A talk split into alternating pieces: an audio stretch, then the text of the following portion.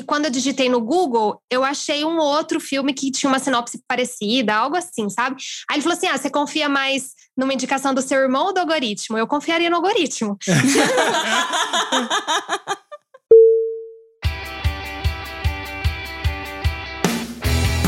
Olá, viajantes, aqui é a Manu. E aqui é o Mac, sejam muito bem-vindos ao ViajaCast. E hoje nós vamos falar sobre um assunto que eu não poderia deixar de chamar duas pessoas. Uma delas é o Mac, que sempre tá aqui. Né? Ah, eu tava pensando, quem que é as duas pessoas? Eu sempre tô aqui, cara, ela tá me chamando. não, mas você não poderia faltar nesse episódio, porque esse assunto tem a tua cara. É. E uma amiga querida minha que a gente sempre conversa sobre esses dilemas. De cabelinho curto agora.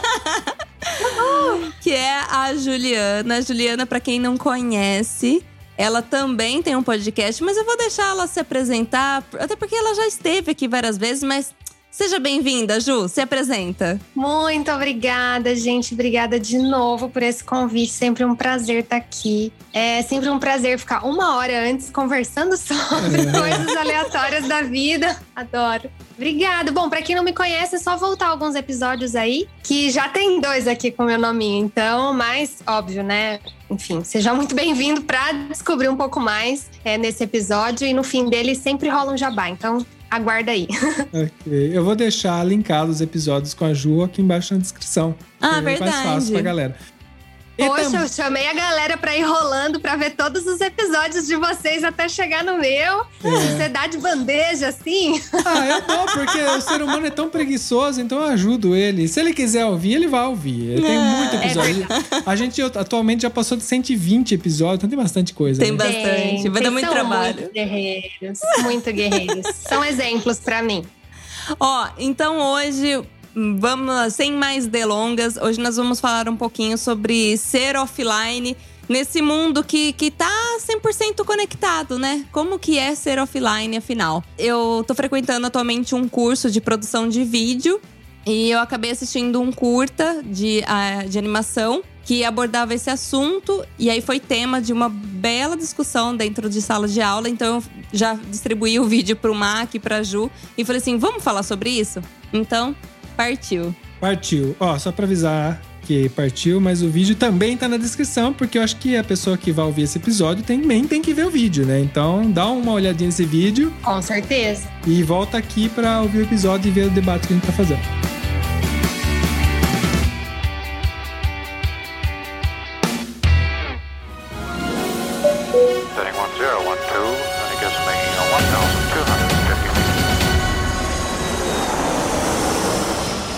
Viaja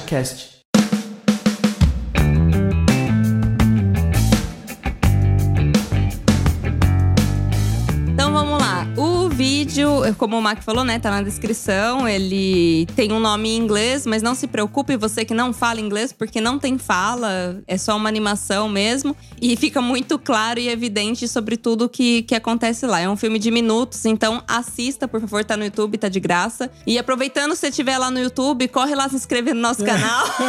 é verdade. Digita depois ViajaCast que você vai achar a gente. Gente, vocês estão muito bons nisso. Se inscreve lá no nosso canal, a gente tá fazendo vlog, eu, eu estou editando, então valorize o meu trabalho. Justificando o curso que ela tá fazendo. Maravilhoso. Pessoal, é, não, é sério, tá, tá ficando legal. É, olha, eu me, me auto, né, avaliando, mas assim, dê um feedback, né? Fala pra, pra mim também como que eu tô me saindo, se vocês estão curtindo até o, o, jeito que a gente tá apresentando os assuntos e também temas e lugares que vocês queiram conhecer. Deixa lá escrito no, no comentário do vídeo, porque assim você engaja também. Enfim, tudo pra gente ajudar um ao outro.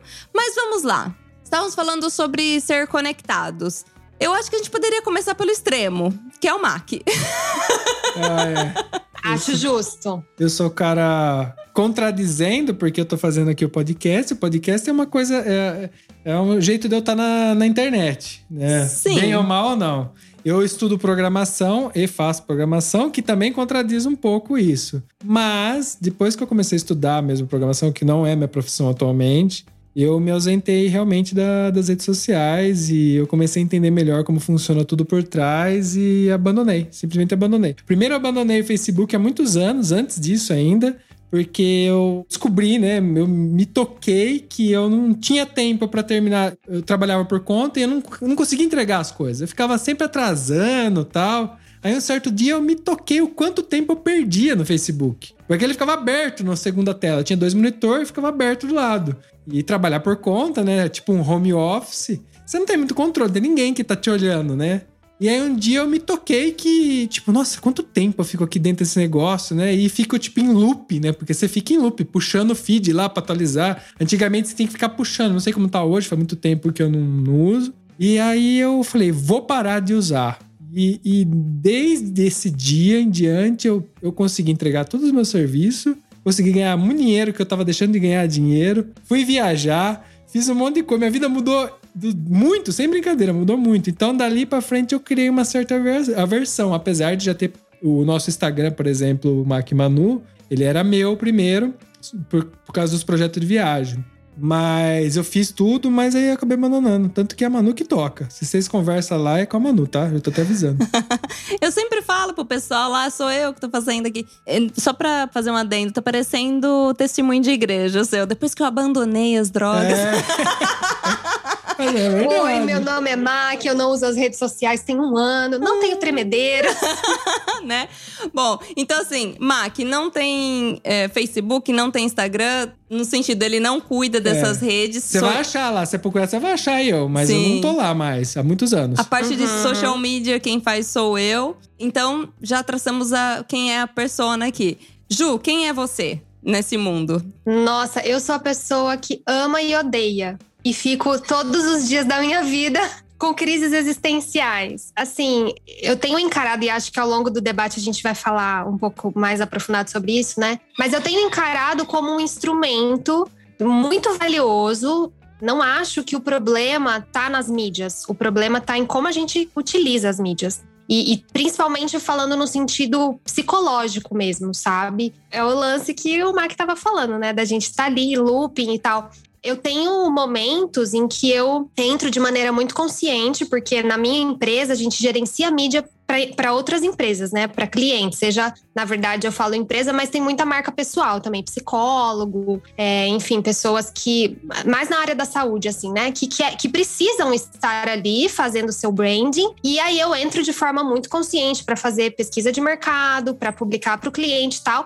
E beleza. Quando é para fazer algo, né, voltado para o Descobre a Mochila, gente, daí eu viajo, quase que literalmente, né? Porque a gente fica aqui naquele nicho viagens e acompanha um e acompanha outro. Muitas coisas são insights, mas também eu percebo que se eu me demoro, eu já começo a ficar com aquela ansiedade. E, e aí já gera comparação. Mas peraí, só entender. Demora em que sentido? Demora fica tempo vendo? Muito tempo vendo? Muito tempo, exato. Tipo, ah, vamos supor, eu entrei para fazer um post, um, né, subir um vídeo. Beleza, o meu trabalho ali é no máximo de 15, 20 minutos de engajamento, né? Que isso é bom. A gente também sabe que o algoritmo. A gente sabe como o algoritmo trabalha, né? Quer queira, quer não, é um mistério, mas assim, o básico do básico a gente sabe. Então, beleza, você ali despende aquele tempo, você não precisa passar horas. Assim, uma coisa que eu já me policio muito são os Reels. É, conscientemente, por exemplo, eu não tenho TikTok. É muito engraçado, gente. É como se eu não quisesse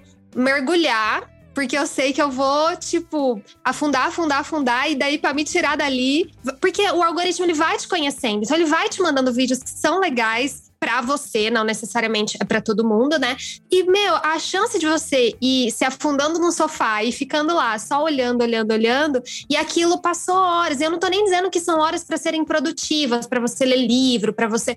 Não, são horas que simplesmente você pode fazer ou não uma outra coisa que é estar longe de uma tela de celular, né? Que faz mal. E eu acho que uma outra coisa que é legal ressaltar aqui, fazendo um gancho com viagens, é que no mochilão, eu não usava, eu não tinha o perfil do Descobre a Mochila. Por um ano e meio eu viajei, eu tinha o meu perfil pessoal, mas eu não me preocupava em momento nenhum de registrar, porque eu sabia que ah, pode virar um vídeo, pode vir. Gente, zero preocupação, zero pensar nisso. E hoje eu sinto que às vezes eu me policio porque eu tô aproveitando algo com olhos do que, que eu posso levar, né, disso aqui para as pessoas que me seguem. Gente, aí, quando eu vejo que eu tô fazendo isso, aí eu falo, é hora de ficar offline. Aí eu tenho uns períodos que eu fico offline, dou aquela reenergizada e aí volto. E assim, é muito importante porque eu realmente volto mais verdadeira, sabe? Com mais interesse de, de usar aquilo de maneira produtiva. Mas é uma luta.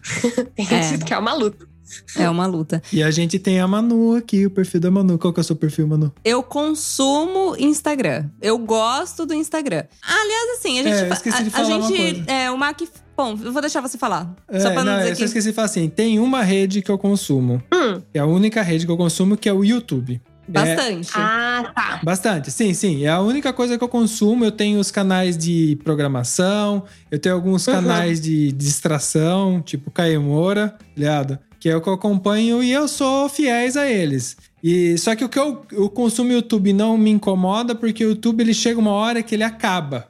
O YouTube ele não, tem, ele não tem um feed que ele não, não para. Eu fico procurando, às vezes, que eu tô sem o que fazer, sabe? Quando você tá ocioso. E eu me esforço muito para achar alguma coisa. Então, por isso que eu. Mas você gosta daqueles vídeos que, também que são os compilados de Compilado. TikTok? É, eu acabo. É, é único, eu acabo assistindo ah. YouTube. Porque, no fundo, é, é uma coisa que te pega. Ah, interessante. Então, como eu consumo YouTube, eu acabo sendo pego também. Às vezes eu acabo sendo fisgado. Quando eu tô ocioso, alguma coisa assim, eu acabo sendo fisgado, sim. Bom, então descobrimos que ele não tá tão assim alienado, né?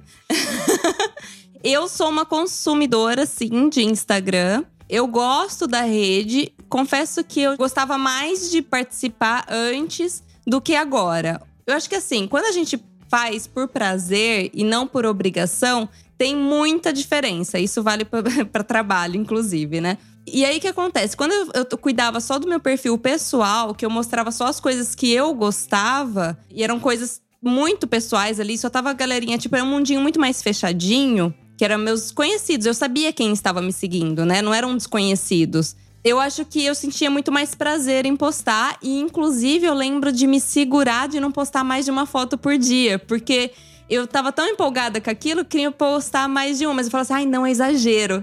Pra você pensar, isso é, é lá no comecinho do Instagram, eu achando que era exagero. Hoje não é, né? Hoje quanto mais você postar é melhor.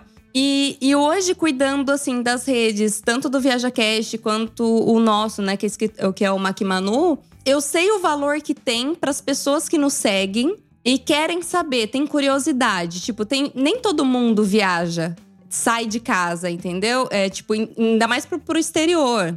E tem gente que também quer só ver, quer ver por curiosidade, tipo um Globo Repórter da nossa época, né? Então, assim, eu vejo que as pessoas ficam curiosas, querem ver mais, e quando eu posto, a pessoa, ai, posta mais, você deveria postar mais. Só que ao mesmo tempo, cara, é cansativo. Você que tá fazendo atividade, você que tá viajando, igual a Ju acabou de falar, mano, tem hora que você nem lembra de tirar uma foto, de, de filmar. E aí eu fico em cima desse muro, que é curtir a viagem 100%, e registrar para as pessoas como forma de carinho, que as pessoas estão ali que seguem, que nos ouvem, que, que nos acompanham, é uma forma de carinho até, tipo, de eu falar, compartilhar aqui, aquele pouquinho, aquele pedacinho do meu dia com elas. Então, eu sempre fico em cima desse muro. Sim, eu até me lembro num dos nossos episódios uma frase que o Mac falou que era sobre o que faz uma viagem inesquecível nem sempre é o lugar, e sim as conexões. É. Tipo, com quem a gente se encontra, com quem a gente conversa. E muitas vezes, e isso também tem tudo a ver com o videozinho, né? Se a gente tá ali naquela bolha ou naquela preocupação de registrar tudo da maneira mais perfeita possível, muitas vezes a gente se blinda do que é mais importante, que são as relações, porque a gente está ali no nosso mundo com o nosso celular que, ao meu ver, é o que mais me entristece é ver essa tendência, se a gente for entrar em assuntos tipo metaverso. Nossa, né? Coisa, vixe, aí o negócio é ladeira abaixo, entendeu? É. É, mas eu imagino que a socialização ela tá ficando cada dia mais difícil e que para mim a viagem é tipo um potencializador máximo de socialização. Sim. E aí quando você junta o celular com a viagem, a sua chance de socializar fica muito menor e aí a chance de você perder o melhor da viagem é grande, entendeu? Sim. Você falou do metaverso, esses dias a gente tava discutindo e eu falei para Manu que hoje um dos meus medos Porque como a gente tá numa fase de transição ainda, a gente tem um objetivo com documentação da Manu. Eu também, a gente tem uma vida aqui na Itália que a gente tem que acertar ela antes de sair. Porque tem todo um. Não é que a gente, infelizmente, eu não nasci com uma família rica. e que eu gostaria muito, às vezes eu fico olhando e falo, nossa, como eu poder ser filho de alguém rico? Porque, Por que, senhor? É, por que eu tenho que me matar e trabalhar para poder ter um básico, né? Mas, tirando essa parte, né? A gente tem um período ainda para conseguir sair pro mochilão que a gente quer fazer, que a gente quer sair viajar. E tudo isso é meio que já planejado de, de há muito tempo nosso, né? Agora, o meu medo é que talvez não dê tempo. Eu não sei, eu tô, eu tô na fase ainda de, de, de, de não sei, eu não sei quanto tempo vai demorar para as coisas ficarem tão virtuais que vai destruir. Porque hoje a gente já está destruindo comércios com a Amazon, por exemplo. Eu consumo a Amazon loucamente. Eu, eu sou hipócrita até de falar, mas eu sei que a comodidade que ela me traz traz um puta prejuízo social. Porque eu não saio mais de casa pra ir num negocinho ali. Eu, eu cato meu celular, dois cliques, pago mais barato e tá na porta da minha casa no outro dia.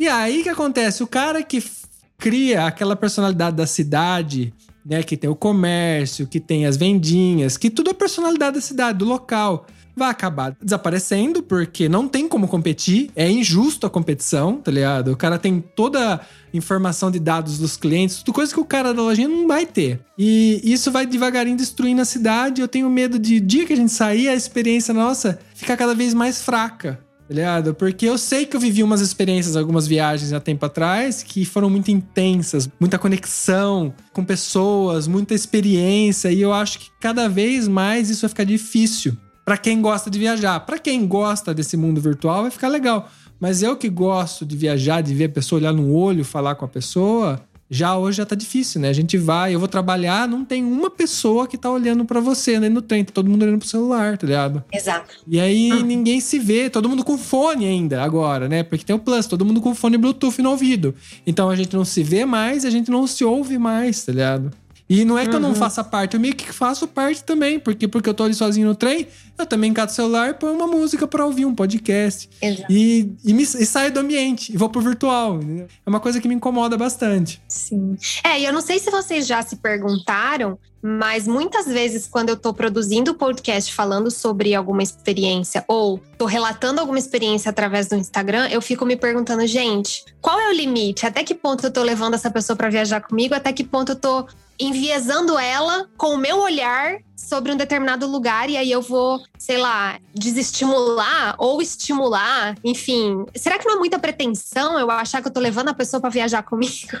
tipo, através do celular e, é. sabe, é, nossa, é uma linha muito tênue, uhum. né, entre a gente trabalhar com algo que estimula a pessoa tá no virtual para aprender, para ouvir, porque é, volta naquilo que eu falei, eu acho que o problema não é a tecnologia, mas como a gente se identifica com ela, né? Então assim, não tem o certo e errado Tem a dosagem, né, da coisa. É óbvio que a gente aprende muito com o YouTube, gente. Faculdade, né? Tipo, hoje em dia você consegue aprender muito mais do que numa faculdade. Então, assim, tenho essa relação maravilhosa, mas ao mesmo tempo fico me perguntando até onde eu devo ir. Será que eu também não tenho que incentivar as pessoas a, a sair do Instagram e sei lá, sentir a chuva ou ver com seus próprios olhos? a sua cidade, entendeu? Só que, ao mesmo tempo, isso é um paradoxo, né? Porque você vai usar o Instagram para falar para as pessoas saírem do Instagram. É um paradoxo, né? É, total. E você não tem outro lugar para fazer isso. Aí é que é o problema. Onde você vai fazer isso? Exato. Ó, uma das questões que foi levantada na sala eu achei bem interessante, que é a gente na escola e em casa, a gente não tá sendo educado para isso. Então a internet chegou, nós ainda que nós três somos da geração que viveu sem internet e com internet. E essa galerinha da nova geração é a galerinha que só viveu com internet. Então, eles conhecem só esse mundo. Então, eu acho que a gente ainda faz essa comparação porque a gente tem noção de como era antes. Essa galerinha que só tem esse mundo aqui, é isso que elas têm. E isso não vem sendo educado nem dentro de casa e muito menos dentro das escolas. Tipo, a gente até falou, será que não seria tema de uma nova matéria no currículo escolar? a gente saber o como. Como funciona? O como funciona, o como encontrar essas informações, porque assim, é muito boa também. A gente não tá só atacando pedra. A internet é maravilhosa, tá cheia de informação ali que antes a gente não tinha acesso. E isso trouxe acesso para muita gente, né? Só que essas pessoas sabem achar essa informação? Como que essa, essa informação é, é, chega em cada um de nós? Porque se o algoritmo entende o que você procura, ele não te oferece nada fora da sua bolha também. Exatamente. E aí, o que, que eu observei? O pessoal estava falando exatamente sobre aquela, aquele documentário do Netflix, que é o Dilema das Redes. E o que, que acontece? O Mac estudando sobre programação foi o meu meio de entrar em contato com esse tipo de informação pela primeira vez, que é sobre segurança digital e tudo mais. Então ele sempre vem com esse assunto dentro de casa. Então é algo que a gente fala diariamente em casa. Quando apareceu esse documentário, eu vi as pessoas muito espantadas com algo que para mim já era óbvio. Porque a gente já falava sobre isso. Eu já sabia que existia o algoritmo, por exemplo. As pessoas descobriram o algoritmo do dia pra noite, do tipo, ah, é assim que funciona, então. É. Mas eu acho também que tem uma coisa ali no, no filme que é quase que uma personificação do algoritmo. As pessoas precisam disso para entender. Se às vezes você chega e fala, a pessoa não concretiza como funciona. A partir do momento que você dá vida, que você personifica aquilo, a pessoa fala: não é possível. é sério que é isso que fazem comigo? Então, eu acho que tem. É, essa é a beleza da arte, né? Uhum. De trazer uma tangibilidade pra gente daquilo que a gente desconhece. É Só que eu acho que tinha que ter mais. Sim, Cara, tinha que ter um monte de filme falando disso. É, tinha. A gente tem dificuldade de lidar com o abstrato, né? Porque Isso. essas coisas se tornam até abstratos para quem não conhece. Além da ignorância. É normal, as pessoas não sabem sobre o assunto, elas não entendem como funciona. Mas assim, é só você parar pra pensar que uma empresa que é um, praticamente um site ser uma das mais valiosas do mundo. O porquê disso? Como ela consegue ser tão valiosa sendo praticamente um site, tá ligado? É que, na verdade, o valor tá nos dados que ela tem, que é nos dados das pessoas, tá ligado? Com aquilo ali, ela pode fazer muita coisa. Entanto, valeu, uma, valeu o que ela vale. É, então, por exemplo, eu acho que a gente educando as crianças, essa nova geração e até os nossos pais, tipo, nossa, quantas vezes meus pais não mandaram vídeo viral para mim e eu fico me pensando, falei, nossa, eles não se, se questionaram se isso é verdade, se não é.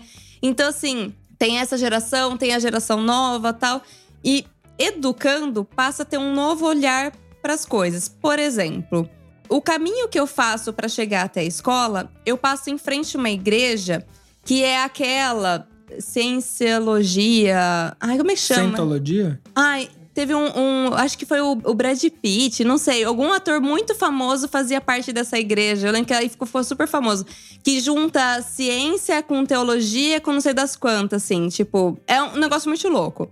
E eu passo em frente a uma igreja dessa. Eu nunca tinha visto uma igreja dessa. Outro dia eu passei e eu lembrei. Falei, ah, é aquele ator. Não sei se era o Brad Pitt, quem que era. Mas era um desses caras. E aí, eu olhei, pensei só nisso e fui pra escola. Na mesma semana, o YouTube me sugeriu um vídeo que falava o que é cienciologia, alguma coisa assim do tipo. Gente, eu não tô sabendo falar o nome porque eu sempre vejo em italiano, então, tipo, eu não sei o nome em português. Mas vocês têm noção do tipo, na hora que eu vi aquele vídeo no YouTube, na hora minha ficha caiu, por que que estava sendo indicado para mim? Por quê? O YouTube é de quem? Da Google. O que que eu uso? Google Maps. Ele sabe onde que eu tô, onde que eu tô passando. exatamente. Ele uhum. pode sugerir. Então, se em algum momento eu, eu me perguntei o que era, mas eu não pesquisei, ele já pesquisou para mim e vai me mostrar. Com certeza. É, porque, na verdade, essas ferramentas traçam padrões de ser humano. Por exemplo, a Manu pode não ter pesquisado, mas alguém. Por exemplo, a gente não sabe se é exatamente assim que funcionou, mas existe essa possibilidade do quê? A Manu tá ali na frente. Ela parou por algum milissegundo ali, olhou para a placa e continuou a caminhar. Teve mais um milhão de gente com o celular no bolso que fez a mesma coisa. E ao mesmo tempo puxou o celular e pesquisou sobre isso. Então a probabilidade da Manu querer saber sobre isso é alta e ela entra numa lista que vai é alta, vai ser sugerido para ela, ela vai querer saber sobre o assunto. Uhum. E é desse jeito que eles ganham dinheiro, porque eles fazem isso para vender produtos, por exemplo. Eles sabem o seu perfil. Ele sabe o seu interesse. E a partir daí ele pode te oferecer melhor o produto. E aí você vai ter uma tendência maior de comprar. Né? Tipo, de ser influenciado por aquilo. E Exatamente. isso me incomoda bastante, porque, de certa forma, é uma manipulação. Manipulação, com certeza. Você está sendo manipulado. Então, é- é- me incomoda muito isso. E é aí que eu falo do lance de você ter discernimento, né? Que o problema não é tecnologia. Ok, é ótimo. Tem gente que adora ter essas facilidades. Ah, eu procurei um tênis. Amanhã eu sei que vai poupar 15 tipos de tênis diferentes daqui que já tem a ver comigo e são baratos, porque eu sempre compro coisa barata. Tô supondo, né? Uhum. Tem gente que adora essa facilidade. Eu, eu me lembro uma vez que eu perguntei uma indicação de série ou filme, eu acho, pro meu irmão. Ele me indicou um. E, ai, eu não lembro qual foi o debate que eu falei, nossa, como é que era? Ah, eu não lembro exatamente qual foi a situação que eu falei que quando eu digitei no Google, eu achei um outro filme que tinha uma sinopse parecida, algo assim, sabe? Aí ele falou assim: ah, você confia mais numa indicação do seu irmão ou do algoritmo? Eu confiaria no algoritmo. o meu irmão, ele é da área de, de computação, sabe? Aham. Então, assim, e é uma coisa que é verdade. A gente tá tão mapeado que realmente dá pra tirar proveito disso. O problema é a consciência, Uhum. né? A gente lidar com isso de maneira a compreender como isso acontece, mas não ser consumista, não se deixar levar. E outra, buscar coisas, opiniões, assim como a Manu falou o lance dos seus pais, né? Principalmente no quesito de notícias. Ah, eu tô vendo, sei lá, a gente segue pessoas que a gente admira. Ah, eu vi, por exemplo, há duas semanas, semana passada, o Eric Clapton falando que a mídia tá, tipo, manobrando a galera, né? Massa de manobra para todo mundo se vacinar. E aí eu pensei, oi? tipo, ele, ele tá dizendo então que não se deve vacinar, é isso? E é aquele choque, né? Porque você pega uma pessoa, um artista, alguém que tem um, um alto alcance, se pronunciando de algo que para você é muito certo. Tem gente que simplesmente abdica da sua razão e fala amém e vai na ideologia dessas pessoas, não procura outras fontes, sabe? Uhum. E tem gente que não, que usa isso como, ah, beleza, eu admiro ele como artista, mas não compartilho da opinião científica dele. Ponto. Eu sei dividir as coisas, entendeu? Mas esse discernimento que tá difícil, né? É, É. Mas é porque eu, eu acho que as redes sociais tendencialmente colocam a gente em bolhas, naturalmente. A gente vai. Uhum. Porque como a gente encontra alguém que fala o que a gente quer ouvir, Exato. a gente vai ficar ali. E a gente vai excluindo o que a gente não quer ouvir. Quer. E aí a gente vai criando só extremos. Dói menos. E aí a gente vira só extremo, que é o- a polarização que a gente tem hoje, é meio baseado nisso, porque a gente. As pessoas são só extremos. Ou você é zero, ou você é um. Não existe o É binário, mais né? É, não existe mais aquele arco-íris que existia antes e todas as cores. Porque assim, às vezes você ouve um negócio que não é tão bom pra você, mas você tem que ouvir Pra entender, pra se questionar, pra às vezes não mudar a sua opinião, mas talvez fazer você pensar de um modo diferente sobre a sua própria opinião. Não é mudar a opinião, mas criar formas, entender que as pessoas não são iguais, criar tolerância. E aí a gente. A rede social você vai só isolando, porque você escolhe. Ah, hoje eu não gostei dessa postagem aqui, tiro ele do meu feed Exato. e coloco outra pessoa no lugar que fala o que eu quero ouvir. E aí, se eu coloco só pessoas que falam o que eu quero ouvir, de repente eu crio uma bolha, mas é uma bolha muito extrema, que não acontecia antes. Porque antes a sociedade, ela não tem como você controlar ela, as coisas vão mudando e tal. Agora a gente controla, por controlar a gente fica extremo. E isso pode ser um problema muito grave, entendeu? Ao mesmo tempo que eu lembrei o que eu, que eu ia falar que a Manu tava falando, Hum. eu me questiono se eu não tô sendo tiozão. Em que sentido? Os meus pais, eles questionavam muito o meu comportamento porque no tempo deles não era assim. E às vezes eu me questiono se eu, por ser mais velho e ter passado por um período que não era assim, eu não tô tendo a mesma expressão do meu pai que me incomodava. Entendi. Entendeu? Às vezes eu também fico nessa, porque assim, ok, eu não vou conseguir frear isso. O mundo vai virar virtual para a maioria das pessoas. As pessoas vão passar a viver mais no virtual do que no coisa. E eu não tô sendo tiozão que quer ouvir disco no vinil ainda, Sim. entendeu? Tô sendo esse cara porque quando era no vinil era melhor. E na verdade eu que nasci sem o vinil acho o CD ou o MP3 melhor, entendeu? Então eu me questiono muitas vezes se não eu mesmo, em vez de questionar só os outros, tô me questionando. E aí? Será que eu. O quão tiozão eu sou nisso? Entendeu? É foda, porque não é, é. só essa discussão. Tem uma discussão interna nossa mesmo. Tá? A gente pode ser só o tiozão que tá reclamando. Sim. O, é, só fazer um, uma correção aqui, eu vi o nome certo, tá, gente? É Cientologia, o nome da igreja. Então, quem quiser, tiver curiosidade, é. só pra título de curiosidade, enfim, tá lá. Ah, boa.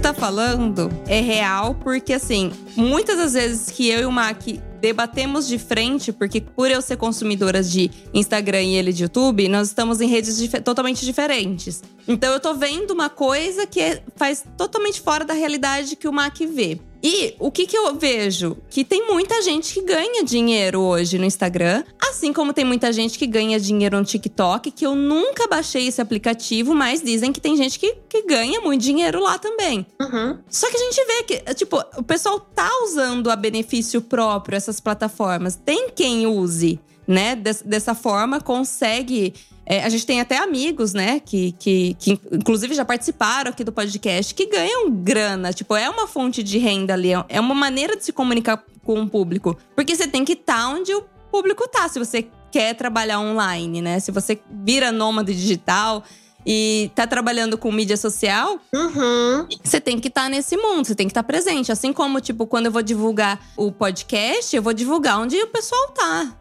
entendeu? Então, assim, por outro lado, a gente vê que trouxe uma possibilidade, inclusive durante a pandemia, para muita gente. Muita gente se reinventou usando isso. Né? De tipo, às vezes as pessoas descobriram maneiras de comercializar uma coisa que nunca tinha imaginado antes. Então, assim, Falar também que não funciona é errado. A questão é, tem uma galera que não sabe o como consumir, não está questionando também, só está balançando a cabeça e dizendo que sim. Que entra muito nesse filme que a gente que fez o input, né, da gente começar a falar sobre tudo isso, porque a animação mostra, contém spoilers, tá? Por isso que é bom você assistir antes. É. a animação mostra as pessoas andando e passando por cima de tudo com o celular na mão.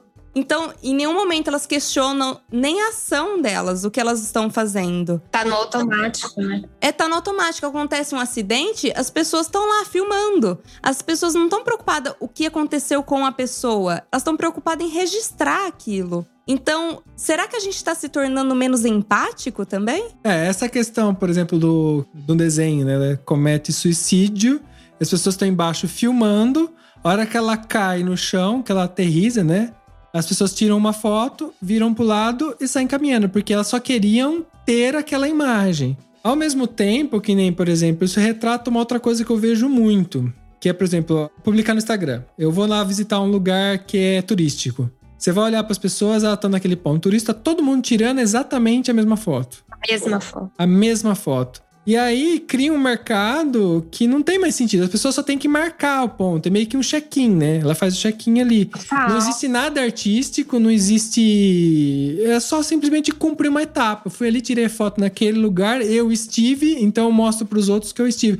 E para mim eu não vejo muito sentido nisso. Entendeu? Eu, por exemplo, não participo de redes assim, que é o Facebook, o Instagram e tal, porque eu não tenho interesse na vida dos outros. Eu consumo YouTube porque eu quero consumir conteúdo.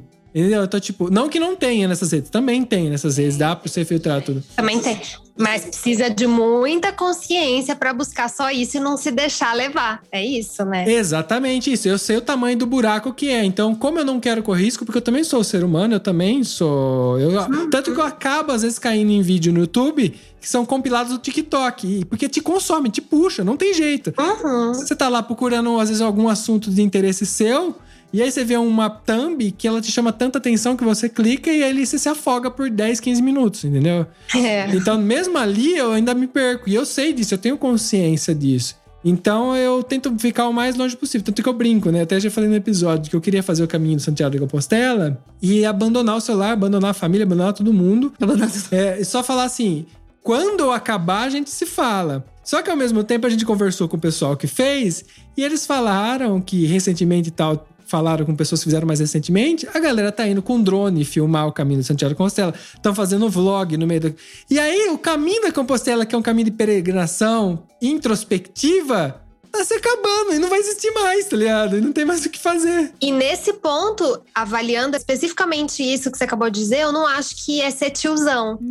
Quando a gente fica nessa coisa meio, sabe? Porque é simplesmente, vamos supor que não tivesse avançado tanto. A gente sabe que a pandemia fez dar um salto gigante. Mas vamos pensar como era um pouquinho antes da pandemia. Viajar já era sair da caixinha, já era criar conexão. Por quê? Porque no nosso dia a dia de trabalho, a gente já tá nesse automático. E aí o que que acontece? Eu sinto, quando eu assisti o filme, uma coisa muito de que a gente é só espectador da vida. Então a gente, assim, não tem controle, sabe? A gente tá ali, tem a nossa rotina, tem que pagar conta. Então a gente tá vivendo naquele modo automático e como espectador, tanto da vida alheia quanto da nossa própria. Uhum. Sendo que a todo momento o que a gente mais quer é ser protagonista. E aí o que, que a gente faz? A gente tira uma selfie feliz, enquanto que no fundo até tem, né, uma parte do filme que mostra isso.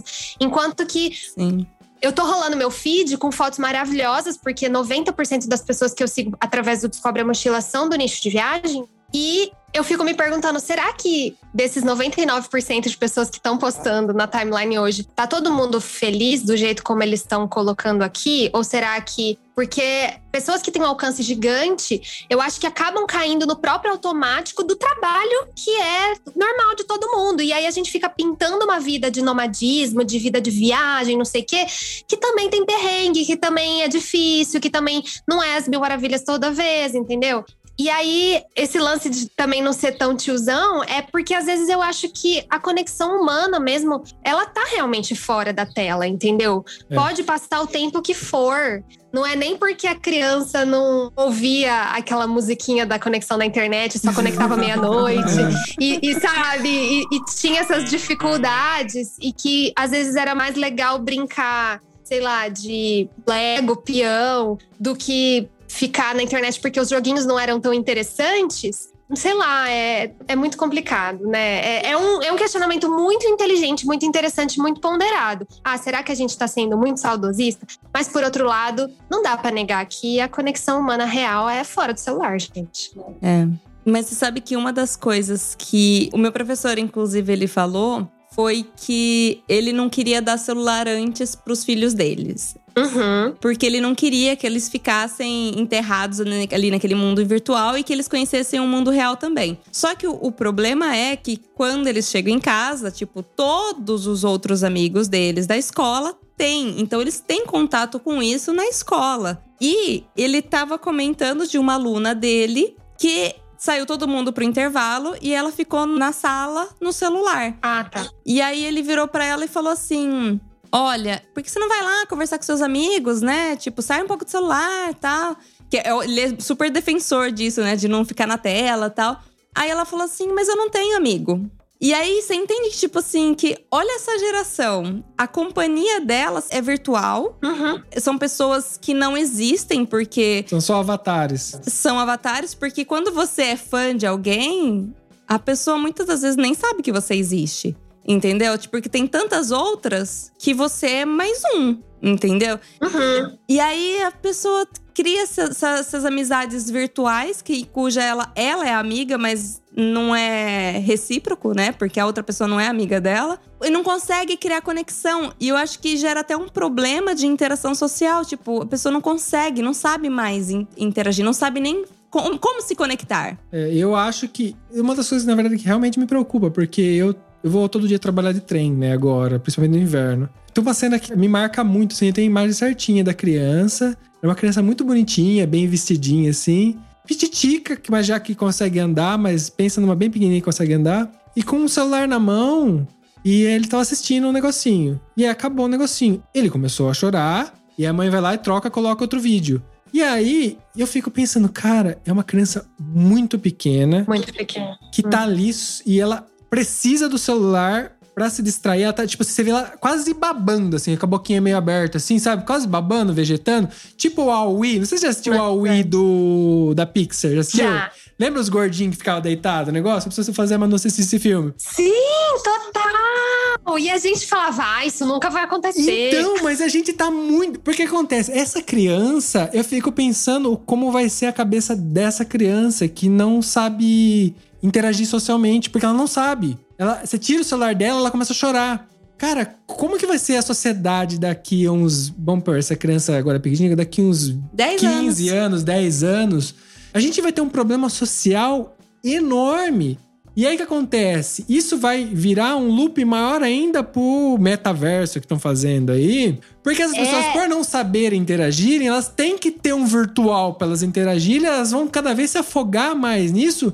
Isso é um ciclo que a gente não vai escapar. Exatamente. Eu não consigo ver alguma coisa que a gente vai escapar, a não ser que dê um, sei lá, uma explosão solar e queime todos os eletrônicos da Terra.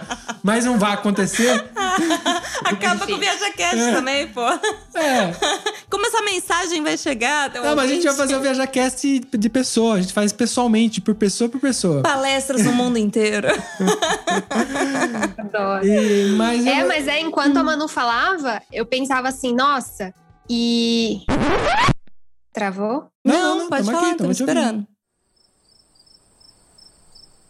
Dormiu. É, parece que você E dormiu. foi assim que ela dormiu. Fica com o olho fechado. Engraçado. Falando tão mal da tecnologia que ela se re- rebela. Ah, é? Vocês estão falando isso de mim? Voltamos. Como assim? O Zoom falou assim: vocês estão falando mal de tecnologia? Acabou a chamada. Tchau, então, já que eu não sirvo pra nada. Tchau.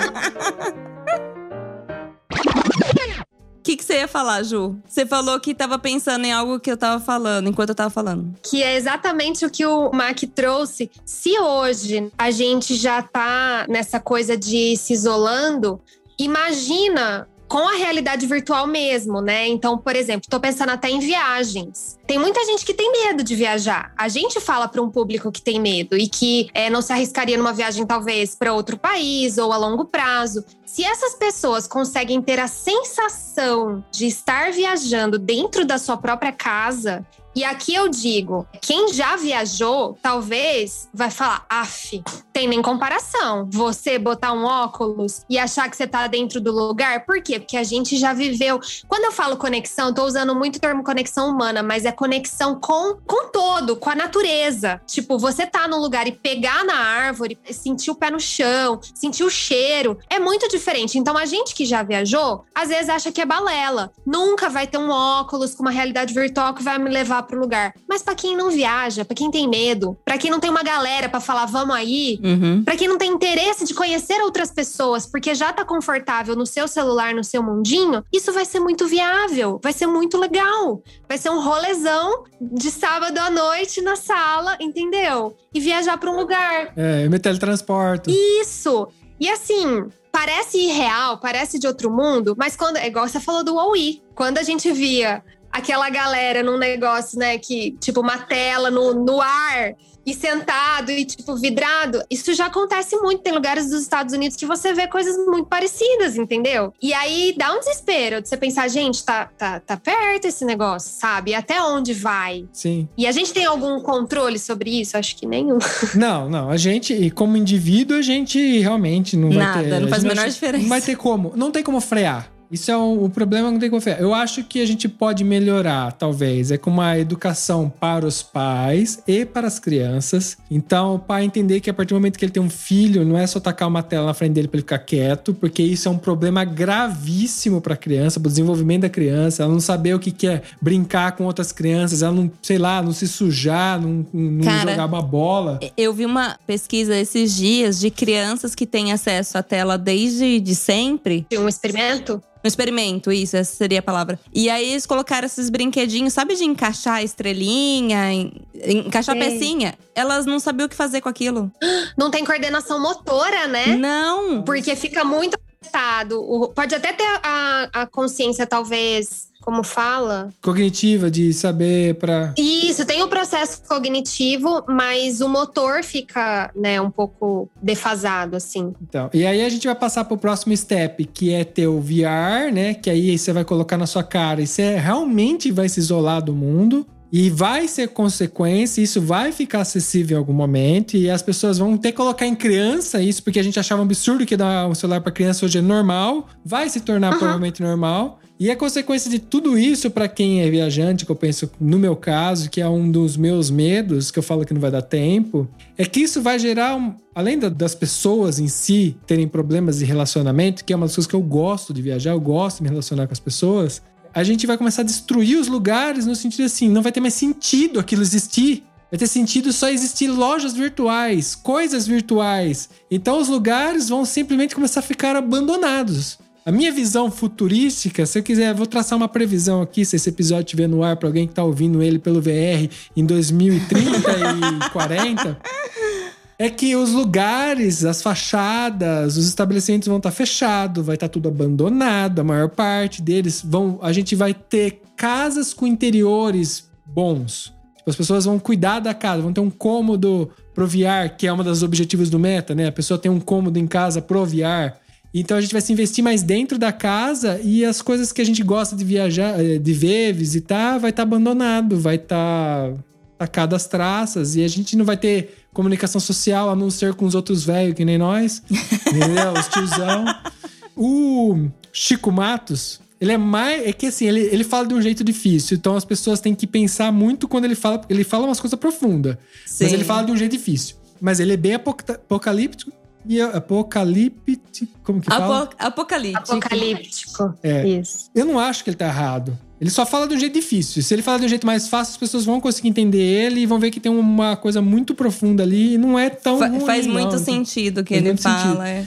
Então, sei lá, me preocupa isso. Eu quero ainda ter experiência em alguns lugares e eu tenho medo de não dar tempo. Só isso. É, e você trouxe o lance da educação, né, dos pais, dos, das crianças e tal. Eu até vi na semana passada uma reportagem na BBC que falava de uma mãe que, e eu lembrei dela assistindo o videozinho quando a Manu mandou. Ela desligou o celular atual, o smartphone dela, deixou numa gaveta. O filhinho, ela tem um filhinho de três e um de seis, se não me engano. E pegou um velho Nokia, sabe aqueles que não tinha internet? Sim. Só para se comunicar porque ela estava um dia no parquinho com a criança e ela olhou ao redor e todos os pais estavam, cada um no seu celular e as crianças todas brincando ali no meio. E aquela imagem impactou muito ela. Ela se viu assim, exatamente como é o vídeo, né? Completamente deslocada do crescimento do filho por passar muitas horas ali. E ela falou: o único jeito é realmente eu ficar como eu. Tipo, eu, eu me dava muito bem com o meu Nokia antes, sabe? Não preciso agora. E ainda diz assim, né? Dentro de outras reflexões: ah, mas eu uso para pesquisar o que, que talvez outras mães façam quando o filho tá assim, assim. Ah, para pesquisar alimentação. Ah, para pesquisar não sei o quê. Tipo, para me conectar com outras mães, para saber mais do filho, mas poxa, você vai num parquinho que tem outras mães. Por que, que você não cola nas outras mães, troca uma ideia e tal? Entende? Então são nesses pequenos movimentos que às vezes eu vejo uma esperança. Mas é óbvio, assim, tem horas que dá, que bate um desespero. Tanto que eu me lembro de no Natal ter tido uma discussão muito boa, assim, porque graças a Deus, a gente tem discussões que são boas na família, assim, não reverberam. Né? Sim. Mas eu cheguei a dizer que eu tinha medo ou não tinha vontade, muitas vezes, de ter filho, justamente por estar com essa visão tão pessimista do futuro, entendeu? Não só nesse sentido de que a gente não sabe onde vai parar, uhum. dentro de uma perspectiva tecnológica, mas também por conta uh, dos rumos ambientais do planeta, que também não tem volta mais, entendeu? Já tá numa situação que a gente precisa de uma consciência geral e não individual. Eu acho que é a mesma situação. É uma consciência geral e não individual para essa questão da tecnologia, né? É, eu acho que tá na hora da gente começar a pensar, inclusive, que isso se tornou um vício e tratar isso como doença também. É só a gente fazer um experimento, né? Tirar o próprio celular por pelo menos 24 horas e ver o quanto você vai sofrer ou não durante essas 24 horas. E se doer, é porque a gente tá viciado nisso. Eu sou viciado em celular, óbvio, óbvio. A primeira coisa que eu faço quando acordo é pegar no celular, né? A última coisa que eu faço antes de dormir é pegar no celular. Então, assim, eu, eu, me coloco, lógico, em primeira quando eu falo essas coisas. Eu tô falando, eu sempre falo, né? Eu falo alguma coisa, mas eu tô falando para mim mesma, em primeiro lugar. Então, de repente a gente começar a tratar mais como vício isso, como doença, porque às vezes a gente, sei lá, crucifica tanto, ai, álcool, cigarro, maconha. Mas a gente esquece que existem outros tipos de vícios e um deles é a, a porcaria do celular. Exatamente. E eu acho é. que isso gera uma ansiedade muito grande. As pessoas têm dificuldade depois de controlar. Quem ela falou, fica sem celular 24 horas. Tem pessoas que entram em colapso, tá ligado? Exato. Um exemplo é de quando cai o WhatsApp, Instagram, essas coisas. É, as que as pessoas pessoas ficam desesperadas, começam a baixar outros aplicativos e pra nada, porque no final as pessoas não estavam falando, elas só estavam vendo rede social. É, eu me lembro no dia que caiu tudo lá, recentemente, né, no fim do ano passado, eu tinha uma gravação de podcast. Imediatamente a minha reação foi: ah, não vai ter, eu não vou conseguir me comunicar com ninguém. É como se nada fosse possível sem. E eu tinha uma reunião antes, inclusive, com o um cliente. E aí eu, eu mandei o link da reunião por e-mail para o meu cliente, porque eu falei, eu vou me garantir. Ele não viu o e-mail, a reunião não aconteceu. Ele falou, ai, a gente não conseguiu se comunicar. Eu falei, olha, eu te mandei um e-mail.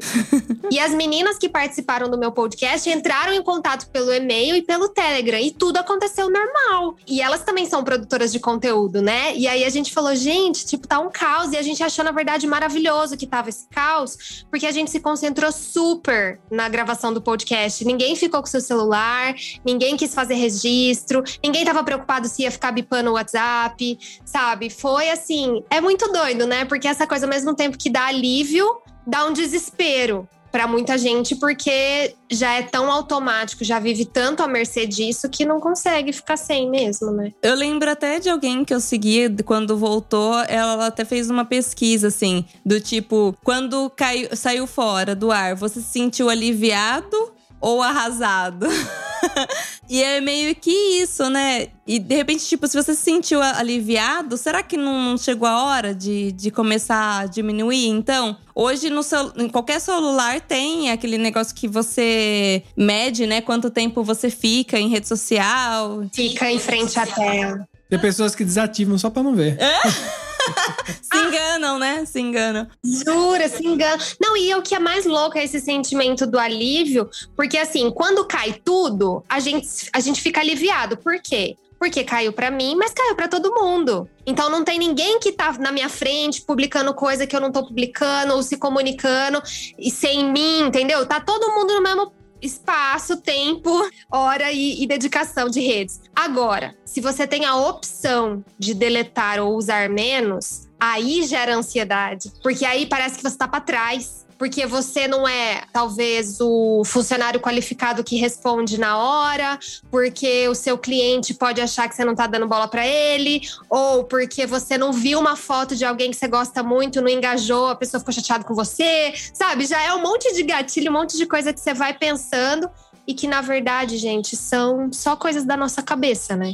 Sim. É lógico, tem uma consequência. Eu não participar de Facebook, Instagram, essas duas principais aí que são as mais consumidas hoje. Facebook ficou tiozão, né? Instagram tá todo mundo da minha faixa de idade. Por eu não participar, eu não ver, eu não ver postagem, eu não comentar, eu não realmente não não participar, por consequência eu não tenho mais amigo.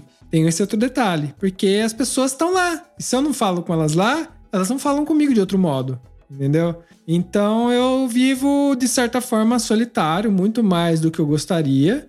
Mas é porque eu não tenho interesse. Aí que tá. Eu realmente não tenho interesse de ter uma amizade que seja porque eu publiquei uma foto e fiz um like na foto do cara, o cara fez um like na minha foto. Tipo, pra mim é tão vago que eu, eu, eu, já tô sozinho, eu já tô vivendo a solidão que vai ser futura, tá ligado? Porque eu tô aqui. Eu, não, eu me neguei de participar, me isolei no mundo estou vivendo essa consequência e torcendo para encontrar pessoas como eu, que aí a gente consegue ter uma amizade de pessoas, tá ligado? De visitar a casa de um outro, conversar, fazer relações. Porque os meus amigos do Brasil, por exemplo, uf, desapareceram. Eu já não frequentava antes de sair do Brasil. Eu só via eles pessoalmente. Muitas vezes aconteceu, por exemplo, o Patox. Eu considero ele pra caralho. Só que eu ia na casa dele, muitas vezes eu fui na casa dele, que eu ficava sentado na cama dele e ele ficava no computador. Uhum. Eu ia lá para visitar ele, aí ele tava jogando, ou ele tava.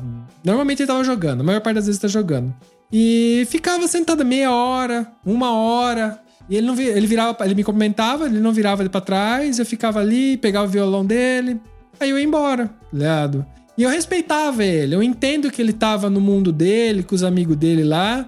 E só que eu tinha feito minha parte. Tipo, eu tinha, eu tinha feito lá, porque eu gosto dele, gosto até hoje tal. Mas é uma amizade que eu não tinha como fazer além disso, tá ligado? Eu até tentei jogar, por exemplo. Teve uma época que eu comprei jogo para jogar com ele. E só que me incomodava, muitas horas ali no computador jogando e eu abandonava e acabei desistindo. E a gente se distanciou. Hoje a gente só troca uma mensagem de vez em nunca, tá ligado?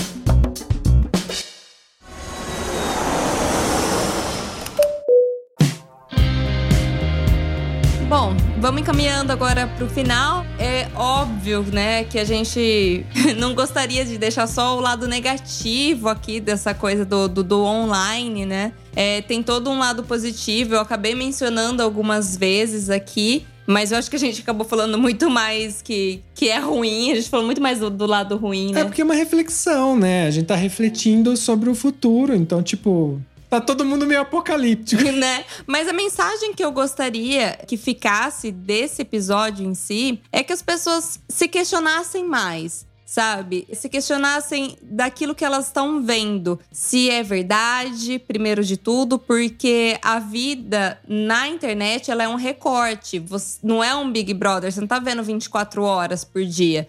É, são, são só recortes. Por mais que pessoas gravem, sei lá, 150 stories, que acho que é o limite, 100 ou 150 por dia, ainda são stories de 15 segundos cada. Quanto que dá, Mac? 100 stories de 15 segundos. Então, assim, são. Acho que dá menos de. 37 minutos do dia dela. São 37 minutos, ou seja, não dá nem uma hora do dia da pessoa. Então, se você pegar ali, sentar e gravar vários stories, em meia hora você grava tudo que dá para gravar num dia só. Ou seja, são recortes, não é vida real. E as pessoas vão mostrar sempre o lado bom da, da, da coisa. Vão mostrar no momento que elas estão em êxtase, felizes. Porque é isso que dá view, enfim, as coisas legais. Eu, às vezes, acabo funcionando até o contrário, porque quando tá muito legal, eu esqueço de, de, de, filmar. Às vezes eu falo assim, nossa, poderia ter tirado foto desse lanche, tava tão bonito, mas também tava tão gostoso, a gente comeu. Exato, né? E, eu acho que seria tão mais legal se fosse assim, né? Se esse fosse mais o natural da coisa, né? Enfim. É, mas eu acho que é porque a gente entra nesse lado muito desconectado, assim, da coisa. O Mac teve essa influência muito grande na minha vida, deu uhum. me desconectar mais, do tipo, de sentar e estar sempre 100% presente com ele, então tipo, deixar para responder depois e conversar com ele ali, por exemplo, agora a gente vai no trem junto porque a gente tá pegando o trem pro mesmo mesma direção. Nenhum dos dois pega o celular. A gente, nem que for ir em silêncio no trem, a gente não pega, a gente fica olhando um pro outro. Então, assim, Quantas vezes você fica olhando em silêncio a pessoa que tá do seu lado, entendeu? A gente tem que parar de achar que o silêncio é ruim o silêncio é necessário muitas das vezes. E isso tá fazendo falta na vida das pessoas e por isso que elas têm ficado tão mal assim né, na vida. Porque não, não tem mais silêncio, as pessoas não sabem lidar mais com o silêncio, porque é o famoso silêncio ensurdecedor, né? Eu tenho a opinião que o ócio é a base da criatividade. Uma pessoa criativa é a pessoa que experimenta o ócio, que ela não tem o que fazer e ela cria. Então, assim, vamos começar a questionar um pouco mais essa questão e também até o que vem de sugestão para você, né? Então, assim, por que será que o YouTube tá me sugerindo esse canal que eu não sou inscrito? Por que será que quando eu pesquiso do meu celular aparece um resultado e eu pesquiso do outro celular ou do computador, até que eu não estou logado em aba anônima, aparece outro resultado? Experimenta em entrar em uma aba anônima de repente para pesquisar. Não sei, o Mac tá dando risada aqui, não sei se eu tô falando Não, não tô, tô falando, falando besteira, não, é verdade, é verdade. Tá.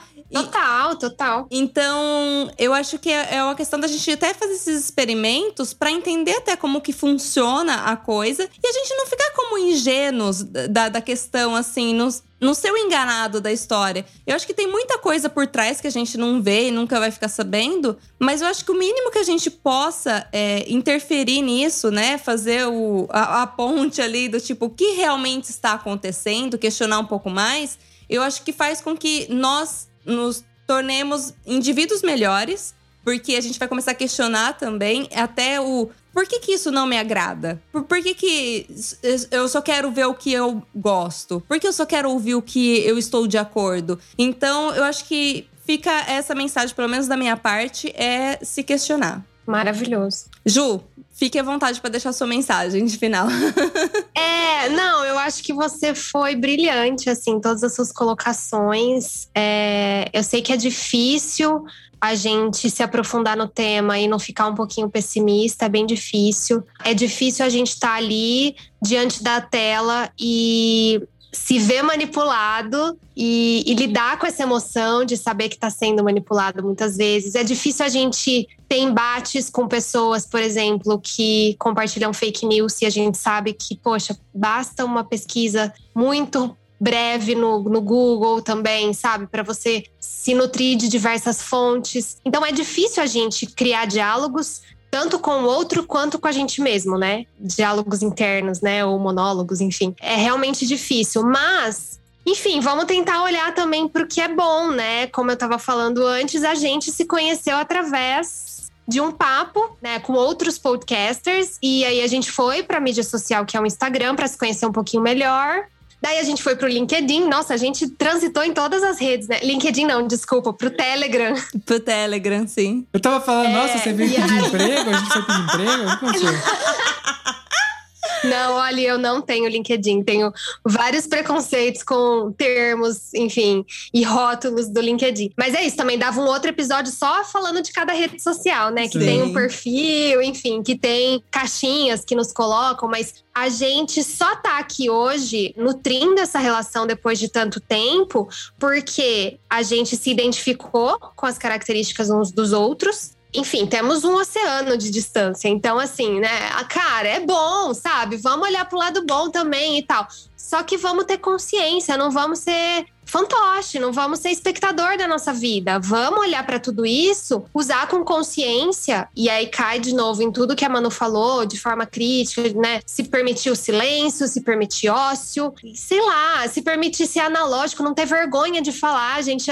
Até no início do ano eu comprei agenda e, e, eu tinha vergonha de falar que eu preciso da agenda física, sabe? Para escrever todas as minhas reuniões. Eu gosto de desenhar na minha agenda, eu tenho meu planner que eu pinto e tarará. Cara, não é uma vergonha, sabe? Tudo bem ah, o meu sócio ser ultra tecnológico e anotar tudo no Google Agenda da empresa e eu repetir isso na minha agenda, tá tudo bem, sabe? E é isso, porque às vezes um pouco do analógico do companheiro, do amiguinho, te ajuda no seu super virtual e você ajuda no seu super virtual virtual com pessoas que não dominam a tecnologia. Você, enfim, também ensina quando você. Você também aprende quando você ensina, enfim, é, é um pouco disso, eu acho. E você, Mac? A gente é os novos velhos. os novos velhos. é, faz parte. Não, às vezes eu me enxergo muito assim, me critico muito pensando nisso, que eu já tinha comentado no episódio. Em partes é verdade, em partes é, que nem a Ju falou, é uma realidade que a gente não pode negar. Sei lá, o que eu sei assim, o que sempre. Tudo, tudo que eu penso, cara, tudo que eu raciocino tem uma resposta que sempre vem à tona, que é educação. Então, eu acho que, inclusive, isso até seria bom para governo pensar na educação, que, que tudo o resto é uma consequência. As pessoas que essas pessoas são menos ignorantes, sabem mais sobre como funcionam as coisas, a gente diminui os problemas dela, não vai resolver, mas vai diminuir. Então, sei lá, se informa, se eduque né, pense sobre. Isso talvez seja a solução pra gente, sei lá. Espero que ainda poder visitar muitos lugares e não que dê tempo de não ser impactado pelo virtual. Eles não deixem de existir por causa do virtual que eu, que eu tenha toda a minha jornada de vida dentro da realidade mesmo. Eu quero estar aqui, eu quero estar com as pessoas. Eu acho isso demais. Eu acho que isso o ser humano precisa disso. Eu acho que quando a gente se relaciona, a gente acaba encontrando a felicidade por causa disso, sabe? Por causa da relação com as pessoas. E o virtual ele é um acessório que vai ajudar, vai a gente se conectar quando a gente não pode. Eu falo com a minha família através da internet, a gente tá se falando através da internet pela distância. Mas em algum momento eu quero que ela venha aqui comer a pizza pessoalmente. Ah, não, a não Ju... virtual. A Ju já sabe que ela vai ficar hospedada aqui em casa pelo menos um mês, porque é, é tanto tempo Nossa. se falando pela internet que eu, eu exijo que ela fique aqui. É uma intimação. Vamos pôr ela pra fazer trabalho voluntário aqui, ó. Voluntário. Trabalho voluntário aqui em casa, Ju. Voluntário, tá rolando uma aspas aí agora. Não, já, já topei. Vocês sabem que eu já topei, né? Ô, Ju, E já que a gente fala tanto, né, desse mundo virtual, onde você de vez em quando está? para quem quer te encontrar. Muito bem colocado. no arroba Descobre a Mochila, também pelo site descobreamochila.com. E, inclusive, tem tudo a ver, né, gente? Porque eu falo de movimento slow, que é a gente tá sempre ali no presente, aceitar o seu tempo, vida analógica, movimento de alimentação orgânica, viagem baseada em comunidades, tem tudo a ver, né? Então, tô por lá. De vez em quando eu tô por lá. Não, vocês já viram que eu não escolhi a Ju à toa. é mirado. Adoro. Fiquei muito feliz, muito honrada. Ju, Obrigada, viu, mais uma vez, você ter participado, ter topado esse papo. Eu sempre adoro conversar com você. Você é um dos presentes que a internet trouxe para mim. Ah, lindeza, eu que agradeço, do fundo do meu coração. E vou ficar um mês aí, hein? Pode, pode ficar, vir, pode, pode vir. De verdade. E para não dizer que eu não participo, né, tirando o YouTube lá, no Telegram do Viaja, quando a gente conversa lá, eu também tô lá e eu converso com a galera. É verdade. E aí a galera é legal que a galera tá. Algumas pessoas estão viajando, aí tu, inclusive tá esperando foto de, algum, de algumas participantes lá, tem que mandar foto, tu chegou no lugar, mas não manda foto. É verdade. Então você pode participar também. Nós temos esse grupo no Telegram e eu já antecipo que o Mac ele responde muito mais lá no nosso grupo do Telegram do que no WhatsApp as pessoas em geral, tá? É, então eu priorizo o Telegram, foda-se o WhatsApp. E eu priorizo o Telegram do Viaja. Detalhe, eu só respondo o Viaja. Se me mandar outra mensagem do Telegram, também vai pra puta que pariu. Então valorizem. Se vocês querem encontrar o Mac em alguma rede e é conversar, lá. corre lá no, no grupo do Telegram, que é só entrar no viaja.link barra grupo. É isso aí. Corre lá, vem participar desse grupo de viajantes, vem também comentar o que, que você achou desse episódio. Se você também tem essa visão bastante pessimista. vamos lá, vamos tacar fogo em tudo. Vem, a gente adora trocar essas ideias. Bom, temos um programa? Temos um programa. Um beijo, galera. Até a próxima. Tchau, tchau. Beijo, tchau, tchau.